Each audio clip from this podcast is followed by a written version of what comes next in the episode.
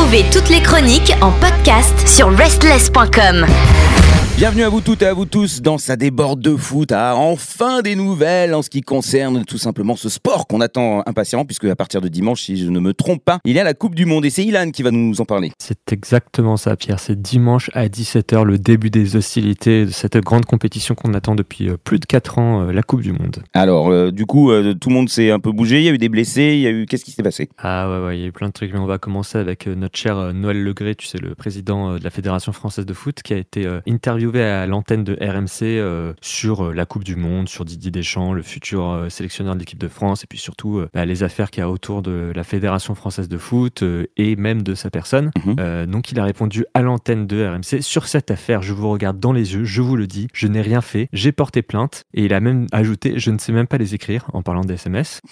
suite à ça, il a dit quand j'aurai fait la Coupe du Monde, je m'occuperai tant qu'il convient pour voir qui m'a fait cette vacherie. Est-ce que c'est quelqu'un qui veut prendre ma place alors que je suis encore élu jusqu'en 2024 mhm. interrogation. Ouais, d'accord. Donc il a menti. Bah, il a dit les SMS c'est pas lui. D'accord. Bah, ça vient de nulle part. ces SMS ont été piratés. On, ne sait pas, mais c'est possible. Enfin bon. Affaire à suivre. En tout cas, il a porté plainte. Ok, d'accord. Bon, on verra euh, ça. Ça va passer assez vite, j'imagine. Ouais. Alors j'ai des nouvelles. Euh, est-ce que c'est plus drôle euh, Tu vas me dire. Alors c'est Derea, l'ancien, enfin le gardien espagnol de Manchester United, qui a été écarté par Luis Enrique de la Roja. Mhm. donc le gardien a peu à peu glissé dans la hiérarchie de la sélection espagnole jusqu'à disparaître totalement au profit de les trois gardiens qui ont été retenus donc pour cette Coupe du Monde euh, du côté espagnol, ce sera Unai Simon, Robert Sanchez et David Raya. Euh, et lui, euh, David Derrea, n'en fait pas partie. Par contre, il a reçu un curieux SMS du boss de la fédération, Luis Rubiales, qui lui a dit David, je suis content que tu aies finalement pris la décision à laquelle tu pensais. Ce à quoi il a répondu Pardon, renoncer à la sélection? Je ne renonce à rien, j'ai parlé au coach, il ne compte pas sur moi. Mais à aucun moment je n'ai renoncé à la sélection, ni pensé à le faire. S'il me convoque, je viendrai. Donc, petite boulette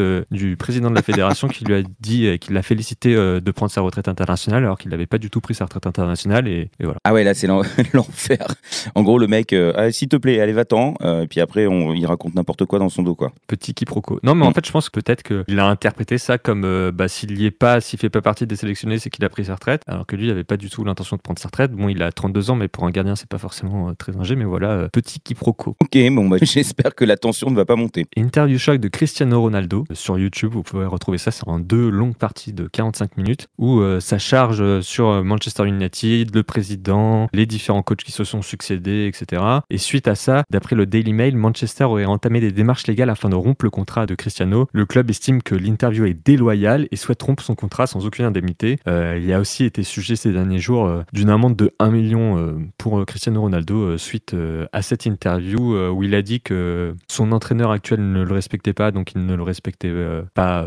en retour Puis voilà, puis il a dit qu'il n'avait pas très bien compris pourquoi l'année dernière il lui avait mis un entraîneur qui n'était pas un entraîneur à la tête de l'équipe. Euh, puis euh, plein de choses euh, pas très sympathiques, mais en même temps, il s'explique et il dit que lui, quand euh, un de ses bébés est mort-né, il s'est pas senti soutenu par le club du tout et que ça l'avait un peu blessé. Puis aussi qu'il n'avait pas fait la préparation de pré-saison avec le club parce que son autre fille, qui a 6 ans, était malade et que du coup, il était à l'hôpital avec elle pendant une semaine. Mais que de l'autre côté, que ce soit la direction et, et l'entraîneur n'avaient pas trop cru à ça et avaient pensé que c'était plus un prétexte qu'autre chose et que ça l'avait également vexé. Euh, dans sa interview, il déclare aussi que s'il venait à remporter euh, la Coupe du Monde avec le Portugal, euh, il pourrait, pourquoi pas, prendre sa retraite et, finir en beauté. Ok, en même temps, on est plutôt de son côté, hein, Ronaldo, parce qu'il a raison. Si, sa fille est malade, il a raison d'être à ses côtés. Et eux, ils ont mal fait. Ce qu'il a vécu l'année dernière, voilà, ça le, ça le pousse à choisir sa famille plus qu'autre chose. Mais sinon, il se voit bien continuer 2-3 ans et, prendre sa retraite à 40 ans. Bon, très bien. En même temps, il est toujours aussi bah, bon. A priori, après la Coupe du Monde, il reviendra pas trop du côté de Manchester United, vu que là, ils sont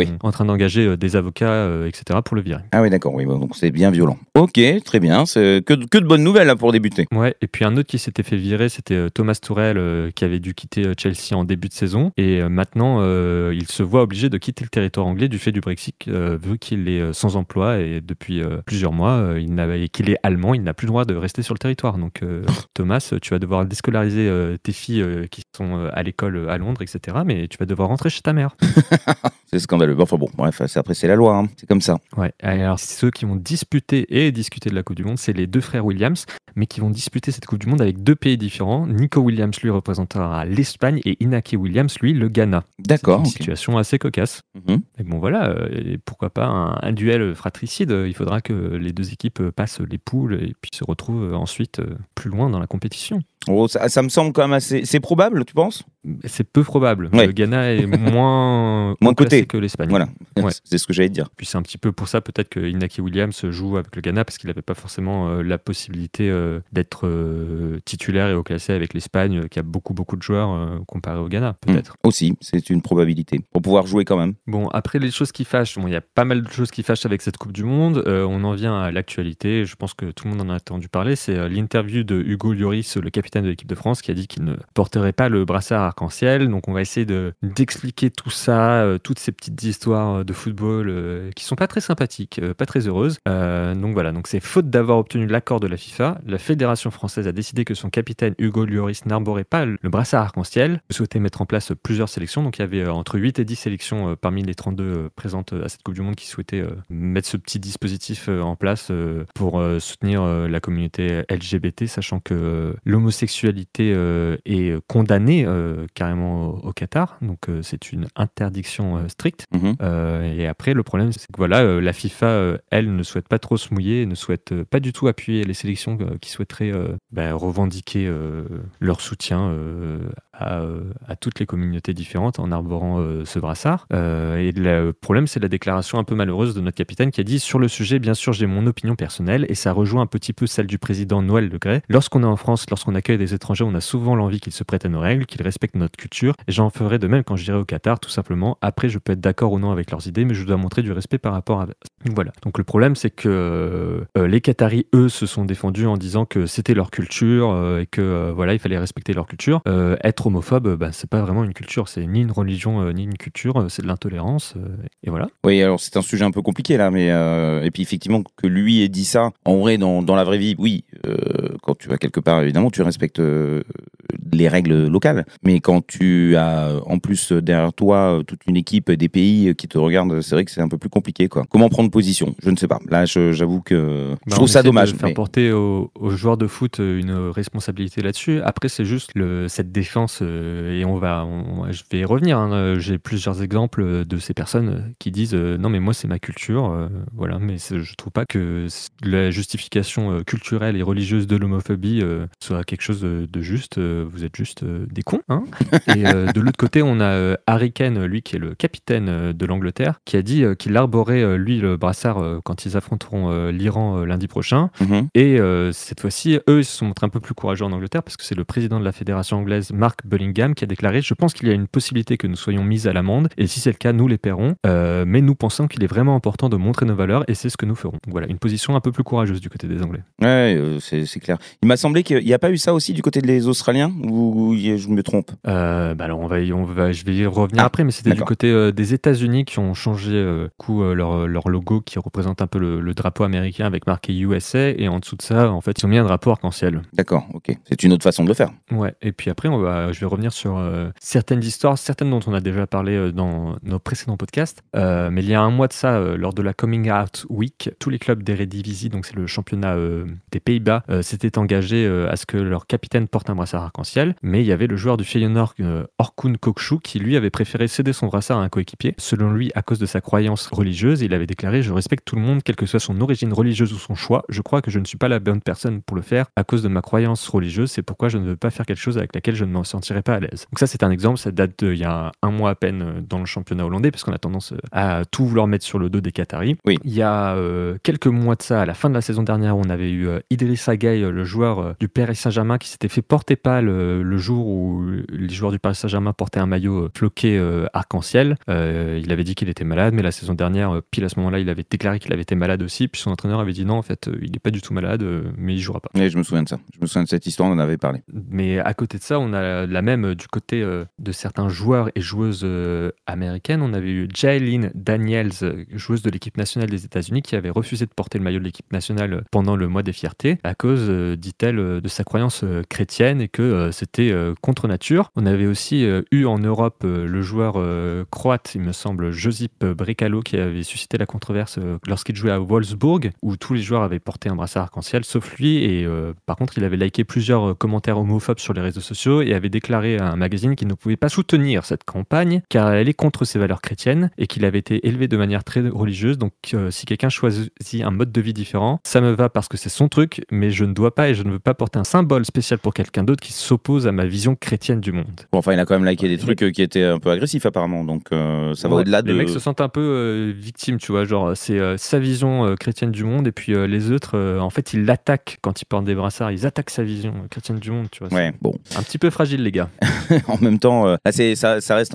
Excuse-moi, je vais peut-être utiliser un, mot qui est mal placé ou je ne sais pas, mais je, ils sont peu. C'est une minorité ces gens-là quand même dans le foot. Non, mais parce qu'on avait tendance à tout mettre sur le dos du Qatar et du monde musulman, mais euh, c'était pour montrer que oui, ce n'est pas des ça. Extrémistes de tous bords. Bien sûr, non, non, ce n'est pas. personne ne vise ça uniquement pour ça. Voilà, il y a, y a de euh, tout le monde. Leur discours à eux, c'est de dire euh, que bon, eux, ils respectent tout le monde, mais bon, ils n'ont pas à s'afficher comme ça. Mais voilà, en fait, ces événements montrent qu'en fait, le combat n'est pas fini et n'est pas vain, vu qu'il y a encore des personnes qui pensent des choses, je ne sais pas comment les définir, un petit peu bêtes, oui, On va dire ça comme ça, voilà.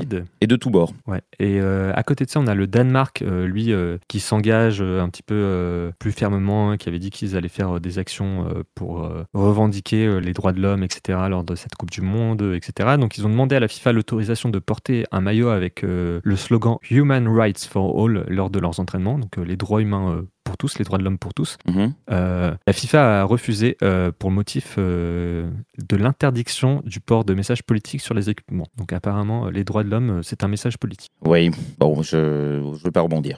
je, on va passer à la suite. C'est stupide. Mais bon, bref, c'est pas grave. Il y a des occasions comme ça pour parler clairement de choses importantes pour tout le monde, sans que ce soit politique. Oui. Mais voilà, nous, on va pas. Enfin, moi, je compte pas boycotter pour autant cette Coupe du Monde, mais il y a des sujets qui méritent d'être soulevés. Et puis, c'est l'occasion de le faire. Euh, donc, comme on a dit, l'équipe américaine, elle a changé son logo L euh, pour euh, soutenir la cause LGBT. mais à côté de ça, on a eu une rumeur une fausse information sur un match qui aurait été truqué déjà pour cette Coupe du Monde. C'était le match d'ouverture entre le Qatar, donc le pays hôte, et l'Équateur. Et donc, cette rumeur, c'était que le Qatar aurait soudoyé des joueurs équatoriens pour perdre ce match d'ouverture à coût de, je crois, la rumeur disait 7 millions de dollars ou je sais pas quoi. En attendant, rendez-vous dimanche pour voir euh, si l'Équateur euh, va vraiment perdre 1-0 à la mi-temps euh, face au Qatar. Et, ah voilà, tu vois, tu, le petit match truqué en, douce, sachant que tout le monde est au courant de cette rumeur. Aïe, aïe, aïe. Ça va être une Coupe du Monde un peu spéciale, on peut pas dire le contraire. Ouais, bon, on va revenir à notre équipe de France, donc quand même, parce que ah. déjà, petit 1, allez les Bleus. Bah oui. petit 2, aïe, aïe, aïe, les Bleus.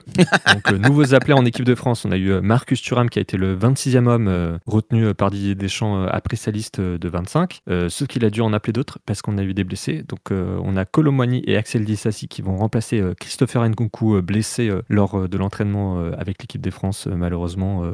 Son genou a un petit peu glissé, euh, il s'est fait euh, assez mal, donc on lui souhaite euh, un très prompt rétablissement. Et Presnel Kimpembe, lui, qui a préféré jeter l'éponge parce qu'il a dit qu'il ne serait pas remis à 100% et qu'il préfère laisser la place à quelqu'un qui sera valide mhm. que lui qui ne pourra pas tout donner pour défendre l'équipe. Donc c'est un joli geste, sachant que tous les joueurs rêvent de disputer une Coupe du Monde et lui se sacrifie pour notre équipe. Mhm. à côté de ça, on a Karim Benzema et Raphaël Varane qui s'entraînent toujours à l'écart du groupe et qui font des séances spécifiques à l'entraînement, euh, sachant que la France euh, est déjà arrivée au Qatar depuis mercredi. Espérons que ça va bien se passer. De toute façon, on est avec eux, comme tu l'as dit, on les soutient. Oui, et je pense que je suis pas sûr que Benzema débute le premier match vu son état physique et le fait qu'il manque un peu de rythme parce que ça fait déjà plusieurs semaines, près d'un mois, qu'il fait, il rentre avec le Real Madrid, puis qu'après qu'il se ménage, etc. Donc peut-être qu'il rentrera en deuxième partie de match dans ce premier match de la Coupe du Monde où la France affrontera l'Australie et comme ça il gagnera progressivement en rythme.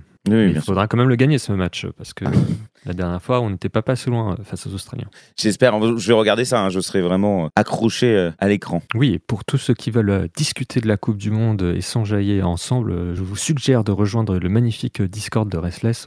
On va suivre cette Coupe du Monde avec une grande assiduité. Et vous aurez plein de choses à faire, vos pronostics, jouer avec toi, Ilan d'ailleurs, vous allez pouvoir faire des tas de choses. On va jouer sur mon petit prono, on va jouer sur Sorar, on va se faire des paris, faire des pronostics, discuter discuter, s'engueuler, dire qui devrait être titulaire, qui ne devrait pas être titulaire, dire ah non mais Benzema c'est une chair, moi je préfère Giroud parce que Giroud il a des mèches blondes. Hmm. des vraies discussions quoi. Non mais tout ça, on va mettre le lien bien évidemment euh, dans le podcast. Vous aurez ça dans le texte. Euh, il suffira de le copier et de nous rejoindre. C'est gratuit, puis c'est l'occasion effectivement de discuter entre fans de rock et de foot. Merci beaucoup Ilan. On te retrouve la semaine prochaine. Et là, il y aura beaucoup, beaucoup, beaucoup de choses à raconter. Toutes nos émissions et chroniques sont maintenant disponibles sur vos plateformes de podcast préférées. Spotify, Deezer, Apple, Amazon. N'hésitez pas à vous abonner.